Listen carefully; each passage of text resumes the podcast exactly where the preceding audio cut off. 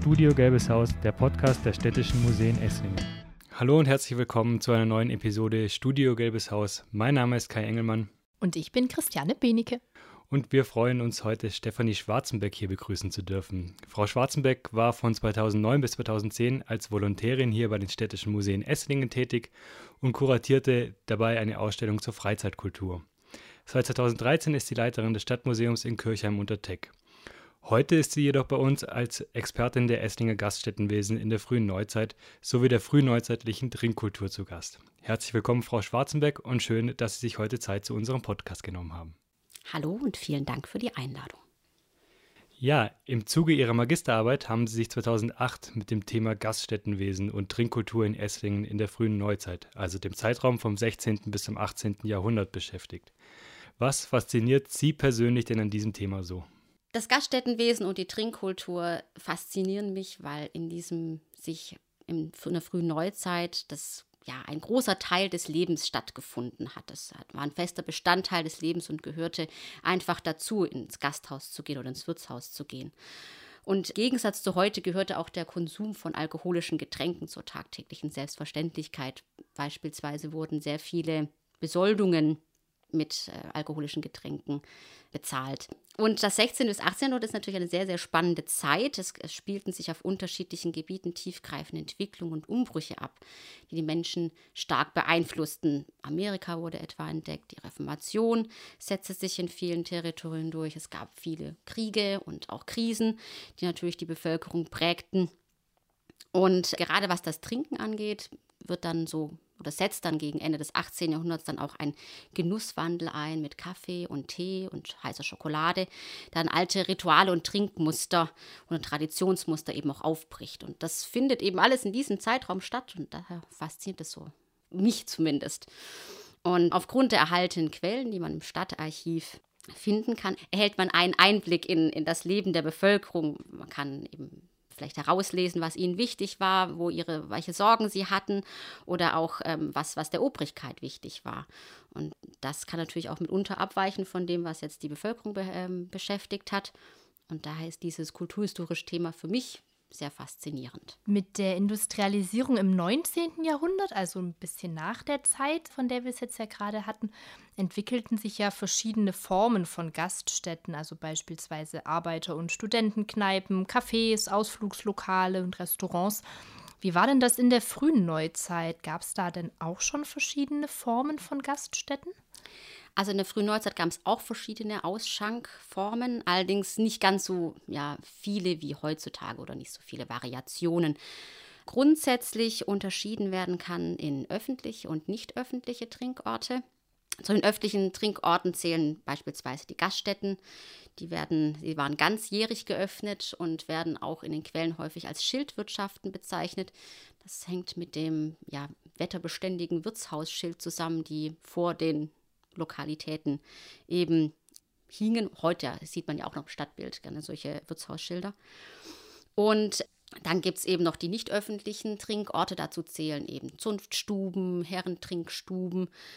Und gerade die Zunftstuben waren eben die Anlaufstation für die, für die Zunftmitglieder, die eigenen, also jede, jede Handwerkerinnung sozusagen, oder mit denen kann man es vergleichen. Jede Zunft hatte eben ein Haus, manchmal auch mit anderen Zünften zusammen und haben dort ihre nicht öffentlichen Zusammenkünfte abgehalten, auch Feste gefeiert und die waren eben nur für die Zunftmitglieder geöffnet.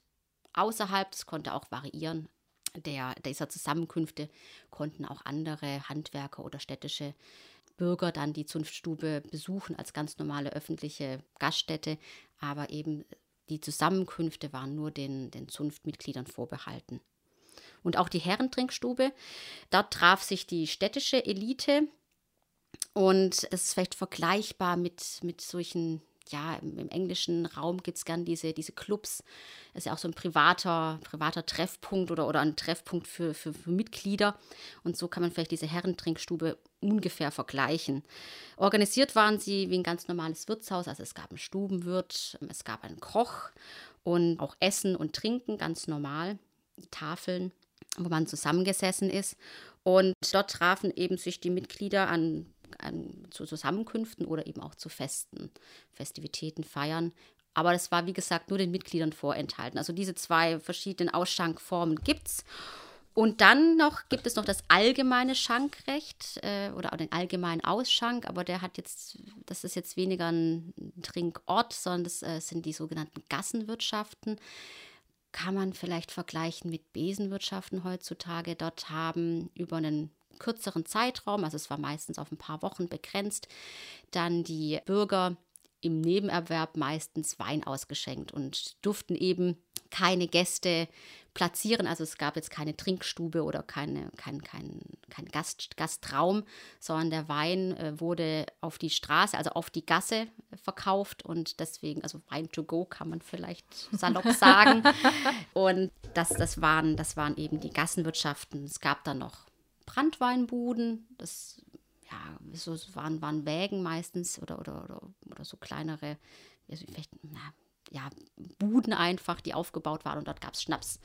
Konnte man Schnaps kaufen. Aber es war eben, wie gesagt, auch nur zum Mitnehmen oder im Vorbeigehen. Es waren jetzt keine, keine Trinkorte, wo eben jetzt Gaststuben zu finden waren. Also das waren eben die, die ich sage jetzt mal, die temporär geöffneten Trinkorte.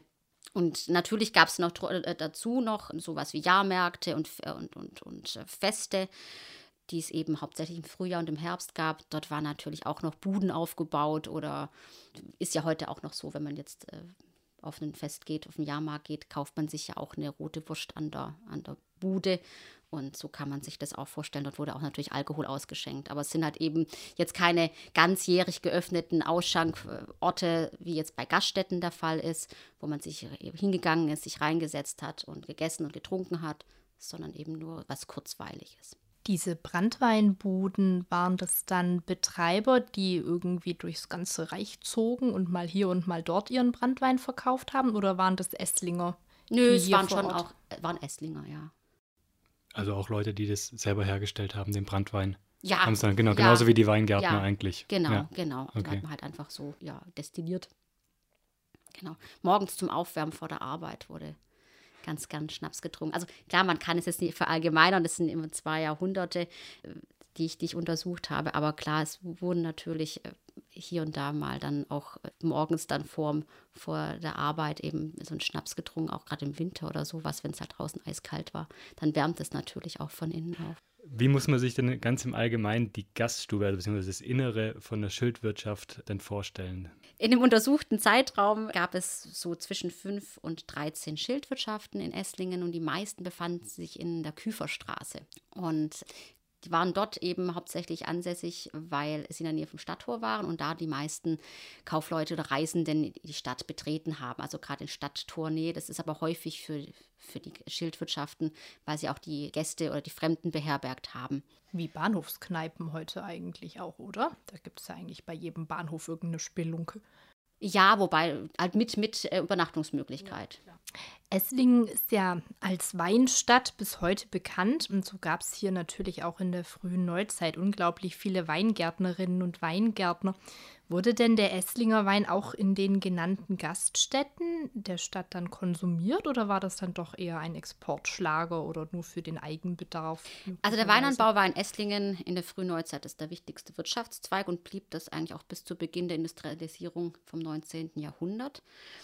Und ja, es war ein Exportschlager, kann man auf jeden Fall sagen. Vor allem im 16. und zu Anfang des 17. Jahrhunderts hatte der Esslinger Wein einen sehr guten Ruf. Er wurde, also der Neckarwein wurde damals genannt und wurde hauptsächlich in die östlichen Territorien exportiert. Herzogtum Bayern beispielsweise, also gerade da, wo eben eher Bieranbaugebiete waren und die eben keinen Weinanbau hatten, dort wurde dann der Wein hin exportiert. Nach dem Dreißigjährigen Krieg, allerdings also nach 1648, äh, litt der Ruf des Weins allerdings. Ähm, das hat damit zu tun, dass im Dreißigjährigen Krieg sehr viele Anbauflächen gerodet wurden oder, oder einfach aufgegeben worden sind. Und nach dem Dreißigjährigen Krieg hat man dann hauptsächlich Weinsorten angebaut, die sehr ertragreich sind, aber vielleicht von der Qualität her nicht ganz so gut waren oder, oder, oder, oder hoch, hoch waren. Und daher wird dann auch die Qualität vom Esslinger oder generell vom Wein einfach ist er nicht mehr so hoch. In Essling wurde sowohl der eigene Wein, aber auch Exportwein ausgeschenkt. Da kommt es jetzt drauf an, wo getrunken oder wo der Wein gekauft oder verkauft wurde. Bei den Gassenwirtschaften, da dieser im Nebenerwerb ausgeschenkt wurde, war es, oder wahrscheinlich sogar aus dem eigenen Anbau kam, war es Esslinger Wein. Und in den Schildwirtschaften, da kommt es jetzt drauf an, also beziehungsweise in Schildwirtschaften wurde mehreres angeboten. Der ganz normale Esslinger Wein, aber auch dann Exportwein, beispielsweise äh, Süßwein und der kam aus Italien oder aus Spanien, der wurde dann exportiert. Das, der war dann auch teurer im Preis und der wurde dann als Süßwein bezeichnet. Es gibt dann noch Wein oder Weine, die ausgeschenkt worden sind. Das war der sogenannte Rappes. Das sind Spezialitäten oder auch Spanwein. Rappes war ein beliebter süßer Beerenwein, der nicht aus Trauben hergestellt worden ist. Der war von relativ kurzer Haltbarkeit.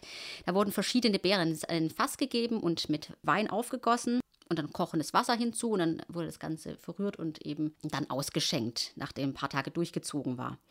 Und Spanwein wiederum war ein mit Buchenspänen zum Klären versetzter Wein. Und diese Späne, also es waren ganz normale Holzspäne, wurden mancherorts auch geräuchert und verliehen dem Wein eine gewisse rauchige Note. In unserer aktuellen Sonderausstellung Kneipentour Orte der Geselligkeit in Essling präsentieren wir unter anderem die Rolle des Wirts bzw. der Wirtin in Gaststätten. Hierbei zeigen wir einen sogenannten Nachtzettel aus dem 18. Jahrhundert, mit welchem die Wirte die beherbergten Gäste der Obrigkeit melden musste. Gasthäuser bzw. die Wirte übernahmen somit auch öffentliche Aufgaben und waren zur Überwachung Fremder in der Stadt verpflichtet. Hatten die Wirte denn auch noch weitere Pflichten, die sie in ihrem alltäglichen Geschäft einhalten bzw. beachten mussten? Ja, also der Wirt der frühen Neuzeit hatte etliche Verordnungen und Pflichten einzuhalten, damit er eben das Gasthaus betreiben durfte. Jeder Wirt musste einen Wirtseid schwören und die Wirtsordnung, die eben von der Stadt oder von der Obrigkeit herausgegeben worden ist, einhalten. Manche Pflichten müssen auch heute noch übernommen werden, etwa das Registrieren von Gästen, wie eben bei den angesprochenen Nachtzettel. Man muss ja auch seinen Namen angeben und seine Adresse. Dann wurden die Öffnungszeiten festgelegt und mussten auch streng eingehalten werden. Also da gibt es sehr viele, das ist ganz interessant, in den Quellen immer sehr viele Beschwerden, dass der Wirt die, die Öffnungszeiten einfach ja, zu lange ausgeschöpft hat und dann mal Strafgeld oder sowas zahlen muss. Also das gibt es, in den Quellen wird das häufiger mal festgehalten. So durften sonntags beispielsweise während des Gottesdienstes durften die Schildwirtschaften nicht geöffnet haben. Aber da wurde auch öfters mal gegen verstoßen. Also das sind die Öffnungszeiten, mussten wie gesagt streng eingehalten werden oder sollten streng eingehalten werden. Dann alle Speisen und Getränke mussten auf Tafeln angeschrieben werden mit Preisen kann man sich vorstellen, mit der heutigen Speisekarte, damit eben jeder Gast vor der Bestellung gleich mal sehen kann, was kann ich mir leisten und was kostet was oder was gibt es überhaupt. Und vor allem auch, ob er sich leisten kann. Also nicht, dass man was bestellt, was man am Ende nicht zahlen kann und es dann so vielleicht wieder dann äh, der Stadt zu Lasten fällt, weil die dann dafür einspringen müssen. Oder der Wirt drauf sitzen bleibt, ganz klar. Und äh, die Wirte mussten auch bei den Speisen immer ein günstiges Mahl angeben oder, oder anbieten, sodass sich auch jemand, der vielleicht nicht so viel Geld hatte, etwas zu essen leisten konnte. Dann gab es noch die Herbergspflicht. Also die Wirte konnten nicht so einfach Gäste ablehnen, wenn sie nicht, wenn sie nicht annehmen wollten, sondern sie konnten erst nur Gäste ablehnen, wenn die Zimmer belegt waren und die maximale Übernachtungsdauer, die variiert so zwischen ja, einer Nacht und mehreren Tagen. Also es kommt immer darauf an, auch ob es Kriegszeiten sind oder nicht. Das variiert eben in der Zeit. Dann hatte der Wirt auch noch die Aufgabe, auf das Hab und Gut seiner Gäste aufzupassen, solange diese bei ihm untergebracht waren. Das war vor allem natürlich für die Kaufleute ganz wichtig, dass deren Waren sicher verwahrt waren. Und, äh, natürlich ein ganz großer Punkt, die äh, Wirte mussten auf ihre Gäste acht geben dass diese nicht so laut waren, wenn sie auf die Straße gingen, nicht fluchten, nicht spielten, also dass keine Glücksspiele gespielt wurden und natürlich, dass die Gäste nicht gewalttätig äh, werden. Das heißt, in den Quellen immer so schön wird von Raufhändel gesprochen und dass halt die städtische Ordnung und womöglich auch die Sicherheit der Stadt dadurch nicht gefährdet wird. Und das in Verbindung mit Alkohol ist natürlich immer ein bisschen schwierig. Also der Wirt hatte sehr viel zu tun und musste natürlich auch immer abwägen, wo denn die eigenen Grenzen liegen, weil wenn die Gäste äh, trinken oder die eine oder andere Zechrunde eben abgehalten wird, profitiert er natürlich auch davon. Wenn es aber natürlich zu viel wird, kann das Ganze in der wüste Schlägerei enden. Und also es war natürlich für ihn dann immer nicht so ganz ab, äh, einfach, das Ganze abwägen zu müssen, wo höre ich auf oder wo schreite ich ein. Und wenn die Gäste nach Hause gingen, musste der Gast auch schauen, also wenn sie jetzt allzu betrunken waren, dass sie nicht mit offenem Feuer nach Hause liefen, weil natürlich dann auch die Sicherheit der Stadt gefährdet war und vielleicht ein Stand, Stadtbrand verursacht werden konnte. Also das war auch eine wichtige Pflicht und Aufgabe für ihn, danach zu schauen, dass eben niemand mit offenem Feuer nach Hause geht, sondern wenn mit einer geschlossenen Laterne oder sowas, weil sonst natürlich, wenn es brennt, dann war es natürlich in der äh, frühen Neuzeit äh, sehr, sehr gefährlich. Da wird halt also unzählige Aufgaben und Pflichten zu erfüllen, die hauptsächlich die Sicherheit und die Ordnung der Stadt gewährleisten sollen ja, Geselligkeit, Schlägereien, wir hatten es gerade schon. Gasthäuser sind ja auch ähm, soziale Treffpunkte und wichtig auch in dem alltäglichen Leben einer Stadtgesellschaft. Wer ging denn damals eigentlich in die Gasthäuser? Wen konnte man da antreffen und wen vielleicht auch nicht? Also hauptsächlich gingen Männer in die Gasthäuser. Das, also die Frauen waren dort nicht gesehen. Es sei denn, gehörten zur Wirtsfamilie, also die Wirtin oder, oder die Bedienung, klar, die gehört natürlich ins Gasthaus, wobei in der frühen Neuzeit auch eher Männer bedient hatten oder haben. Und Frauen waren im Wirtshaus meistens nur anzutreffen, wenn sie auf Reisen waren, in Begleitung ihres Mannes oder einer männlichen Begleitung. Dann waren sie im Wirtshaus anzutreffen, wenn sie nur so oder alleine, alleine ging eine Frau einfach nicht ins Wirtshaus, äh, weil wenn man alleine ging, dann ja, hat man meistens dann eben äh, ja keinen ehrbaren Beruf ausgeübt, äh, um dann im Gasthaus sich aufzuhalten. Also es waren hauptsächlich die Männer, die im Gast, ins Gasthaus gingen und dort gemeinsam tranken und sich trafen und auch Informationen austauschen. Also man darf jetzt sich nicht, nicht so vorstellen, dass das Wirtshaus nur ein, ein Treffpunkt war, um sich da übermäßigen Alkoholkonsum hinzugeben, sondern Wirtshaus war auch eine ganz wichtige Informations- Börse, Zentrale dort. Es gab ja sonst keinerlei Medien wie heutzutage, wo man sich überall informieren kann über Nachrichten oder über Geschehnisse, sondern man hat sich im Wirtshaus getroffen und dort Informationen auch ausgetauscht oder auch Informationen erhalten oder, oder Aufträge erhalten als Handwerker. Und jetzt nicht nur ausschließlich, um sich da jetzt dem übermäßigen Alkoholkonsum hinzugeben. Und Frauen, wie gesagt, waren, wenn nur auf Reisen und in männlicher Begleitung anzutreffen oder als Angehörige der Wirtsfamilie.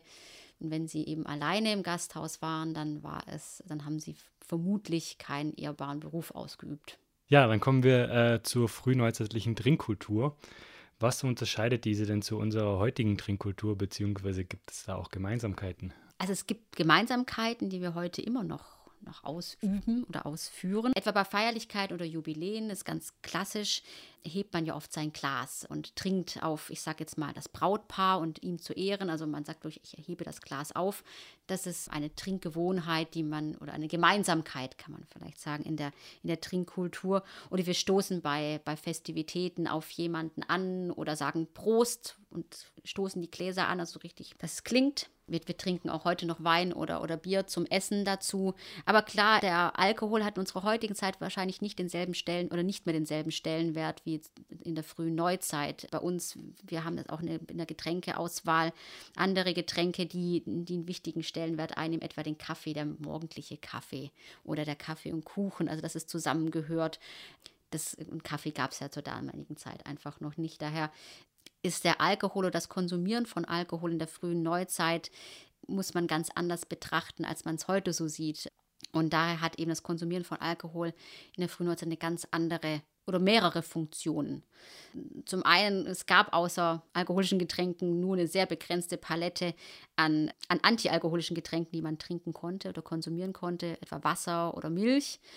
Beim Wasser ist natürlich immer das Problem, jetzt gerade in Städten war die Wasserqualität äußerst schlecht. Es wurde ja auch relativ viel ins Wasser ja auch abgeleitet von den Handwerkerberufen sei es jetzt mal der Gerber oder sowas.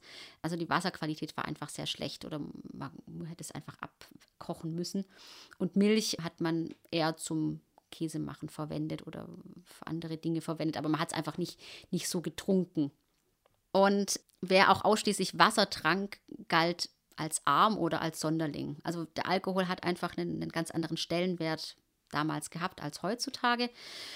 War auch natürlich ein, ein wichtiger Bestandteil städtischer Besoldung. Also da, äh, die städtische Besoldung wurde auch häufig auch in Wein unter ausgezahlt, also natürlich auch in Geld und Wein, aber der Wein hat halt eben auch dazugehört oder die Getränke. Und der Wirtshausbesuch war eben ein wichtiger Bestandteil des Lebens und ich hatte ja vorher schon gesagt, es war einfach wichtig, auch ins Gasthaus zu gehen, weil das eine Informationszentrale war. Dort wurden eben, konnten eben Handwerker, die auf, auf Reisen waren, ihre Aufträge erhalten und man konnte sich vernetzen dort, man, man erhielt Informationen oder auch wichtige, wichtige Nachrichten, was, was in der Welt, was im Weltgeschehen oder passiert ist.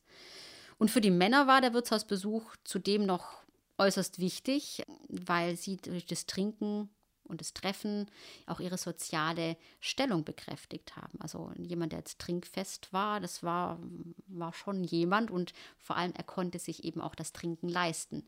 Das muss man sich auch noch immer vor Augen führen. Man hat dadurch auch zeigen können, ich kann es mir leisten, dafür Geld oder viel Geld auszugeben. Und daher äh, konnte man sich in der frühen Neuzeit dem Konsum von Alkohol ja eigentlich nicht entziehen, weil er gehörte einfach dazu zum Leben. Und das ist vielleicht der Unterschied zu heute.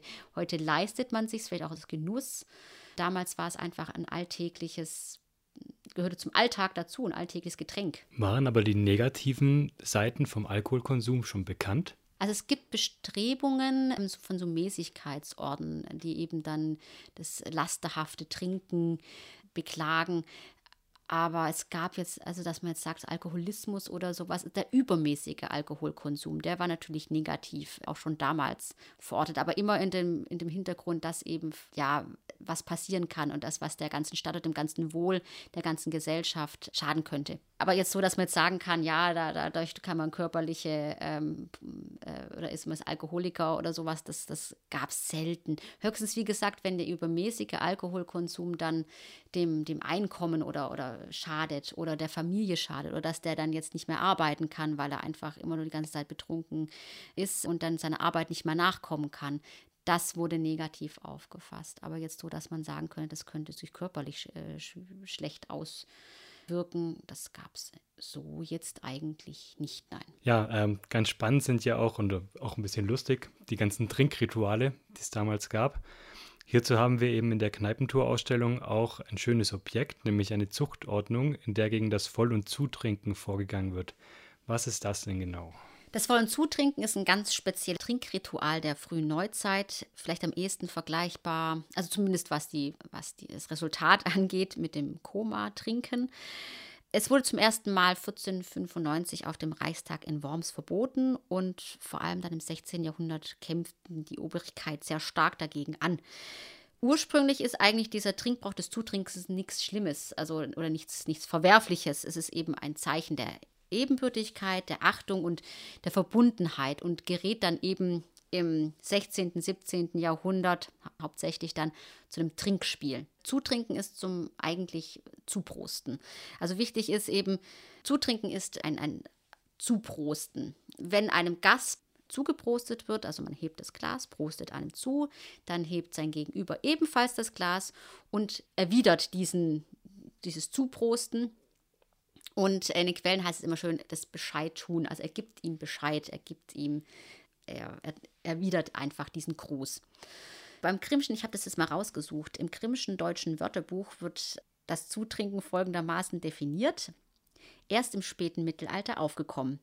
Nicht mehr in dem uralten Sinn, dass das, was der eine begonnen hat zu trinken, vom anderen ausgetrunken wird, um die Kraft des Trunkes zu vereinigen, sondern der Zutrinkende begrüßt mit dem Wort oder Gebärde den anderen, der ihm Bescheid tut, den Gruß erwidert, und auch den Trunk wiederholt so wird das Zutrinken zu einem Brauch eines mehr oder weniger rohen, geselligen Trinkens, der besonders im 15. bis 17. Jahrhundert herrschte und den Trinkzwang ausartete. Also ich finde, es definiert es sehr gut, äh, weil so ein, so ein Zutrinken oder Volltrinken kann in einer geselligen Runde auch ganz schön böshafte Formen annehmen. Wenn nämlich äh, die alle trinken oder alle die ganze Trinkrunde sich ein Opfer auswählen und dem immer wieder zutranken, also immer wieder zuprosten, dann muss er um nicht bloßgestellt zu werden, den anderen auch wieder Bescheid tun, also allen anderen auch wieder zuprosten und immer dann was trinken. Und bei diesem Gruß erwidern und immer wieder austrinken ist natürlich die Konsequenz ein unvermeidlicher Vollrausch. Und falls er eben das nicht erwidert, kann also eine Zurückweisung eines, eines Grußes oder eines Ausspruches war in der frühen Neuzeit eben auch ein, eine tiefe Ehrverletzung und in den Quellen, also jetzt in Esslingen habe ich zwar jetzt nichts gefunden, aber es gibt andere Quellen aus anderen Archiven, auch ein Grund durchaus zur Waffe zu greifen. Und ja, in, äh, es kann sogar strafmildernd, konnte das dann auch vor Gericht ausgelegt werden, wenn man gesagt hat, naja, der hat mir nicht Bescheid getan. Also der hat mir nicht zurück diesen Gruß erwidert. Und also das war durchaus ja eine strafmildernde Sache. Oder konnte strafmild angesehen werden. Also klar, es kommt immer darauf an, was natürlich dann passiert ist, aber diese, dieses Nicht-Bescheid tun war schon ja eine, eine Ehrverletzung, eine große. Okay, also es war quasi ein ungeschriebenes Gesetz. Ja. Dass ja, man, okay. Und wenn man halt, wie gesagt, der eine aus der Trinkrunde war, auf dem es abgesehen worden ist, dann ja. war der wahrscheinlich dann, ja, sehr, sehr berauscht am Schluss. Gab es daneben denn noch weitere Trinkrituale? Ja, es gab natürlich auch harmlose Trinkrituale. Also das war jetzt vielleicht eins, das jetzt sehr in, in wie gesagt, ein übermäßiges Trinken unter einem Vollrausch endete. Das Konsumieren von, von Alkohol, äh, das hatte ich vorher ja auch schon erwähnt, war ein Bestandteil des, des, des Lebens. Also es gehörte einfach mit dazu.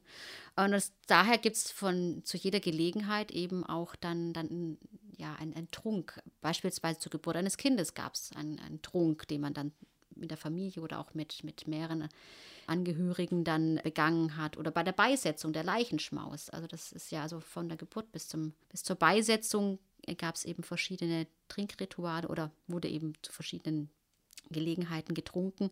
Es gab dann auch Verträge, die zwischen Handelspartnern ausgehandelt wurden, wurden mit einem Vertragstrunk besiegelt, vor allem auch dann in der Gaststätte, der Schildwirtschaft. Und das hatte zum Vorteil auch, dass der Wirt dann auch gleichzeitig die Geschäfte bezeugen konnte, wenn es irgendwie zu Auseinandersetzungen kam. Und Streitereien oder Auseinandersetzungen jeglicher Art wurden mit einem gemeinsamen Getränk befriedet. Also man hat dann gemeinsam getrunken und dann war wieder alles gut. Also kommt natürlich immer darauf an, was, was es sich bei den Auseinandersetzungen gehandelt hat. Aber mit, mit dem gemeinsamen Getränk konnte auch sowas dann befriedet werden. Und bei Verlobungen gab es einen Verlobungstrunk. Es gab auch, ja, bei, bei Hochzeiten gab es natürlich einen gemeinsamen, äh, gemeinsamen, gemeinsamen Hochzeitstrunk. Und generell hatte einfach dieses gemeinsame Trinken einen sehr respektvollen und ehrenhaften Zug und war auch immer, das ist ganz wichtig, eine Ehrbezeugung gegenüber seinem Trinkpartner. Also das war schon sehr wichtig und nimmt auch einen hohen Stellenwert ein. Ja, Sie haben es gerade schon gesagt, dass diese ganzen Trinkrituale haben ja immer was mit der Ehre zu tun oder beziehungsweise der Ehrverletzung. Kann man sagen, dass diese Rituale auch nur von der Oberschicht gepflegt wurden? Weil, oder hat diese, diese Sicht auf die Ehre und die Ehrverletzung sich eigentlich durch die, alle Bevölkerungsschichten damals gezogen? Und damit wäre es ja auch irgendwie sozusagen in verruchteren Gasthäusern praktiziert worden. Trinkrituale gab es in, in, bei, bei allen Trinkorten oder, oder Gesellschafts, äh, Gesellschaftsschichten, wahrscheinlich mit kleineren Unterschieden. Kommt immer darauf an, natürlich, äh, wer mit wem getrunken hat. Aber die Ehre, die, das war das, das, das wichtigste Gut eigentlich damals, weil sie hatte jeder, egal ob arm oder reich. Denn man kann sie nicht einfach so wegnehmen, die Ehre. Man, man besitzt sie oder besaß sie. Das, deswegen war es vielleicht auch so wahnsinnig wichtig, weil das, egal ob arm oder reich, man hat ein, eine Ehre gehabt. Ausnahme natürlich waren die unehrbaren Berufe, die hatten, die, die durften natürlich oder hatten nicht diesen Stellenwert innerhalb der Gesellschaft. Aber egal ob arm oder reich, jeder hatte sie und daher war eben eine Ehrverletzung eben auch immer ein, ein, ein sehr starke Verletzung des Gegenübers und, und, und bot natürlich ein hohes Konfliktpotenzial. Aber es ist ähm, gesellschaftsübergreifend, wurde das gepflegt, sage ich jetzt mal. Wenn man dich zu einem Trinkritual einladen würde aus dieser Zeit, welches wäre dir das Liebste? Also zumindest nicht das Zutrinken. ja, ähm, all diese Trinkrituale müssen ja unglaubliche Vollräusche zur Folge haben. Oder muss man sich dies ein bisschen harmloser vorstellen, da die alkoholischen Getränke damals ja auch noch weniger Alkohol hatten und Bier und Wein ja oft auch noch gestreckt wurden? Das kann man so jetzt nicht pauschal beantworten. Ich denke, das äh, ist wie heute auch, es kommt auf das richtige Maß drauf an. Es ist richtig, die Getränke damals hatten nicht denselben Alkoholgehalt äh, wie heute. Wein hatte so durchschnittlich 5 bis 8 Prozent, Süßweine ein bisschen höher. Klar, Schnaps natürlich über 40 Prozent. Aber jetzt das Strecken von Bier oder Wein war auch verboten. Ja, dann äh, vielen Dank für das sehr interessante Gespräch und äh, schön, dass Sie da waren. Mehr zu den Kneipen und Wirtshäuser Esslings erfahren Sie in unserer aktuellen Sonderausstellung Kneipentour Orte der Geselligkeit in Esslingen. Diese ist noch bis zum 8. Januar 2023 im Stadtmuseum im Gelben Haus zu sehen. Wenn Ihnen und euch der Podcast gefallen hat, freuen wir uns sehr über Rückmeldungen aller Art. Um keine Folgen mehr zu verpassen, könnt ihr den Podcast auch einfach gerne abonnieren. Vielen Dank fürs Zuhören und bis zum nächsten Mal. Studio Gelbes Haus, der Podcast der Städtischen Museen Esslingen.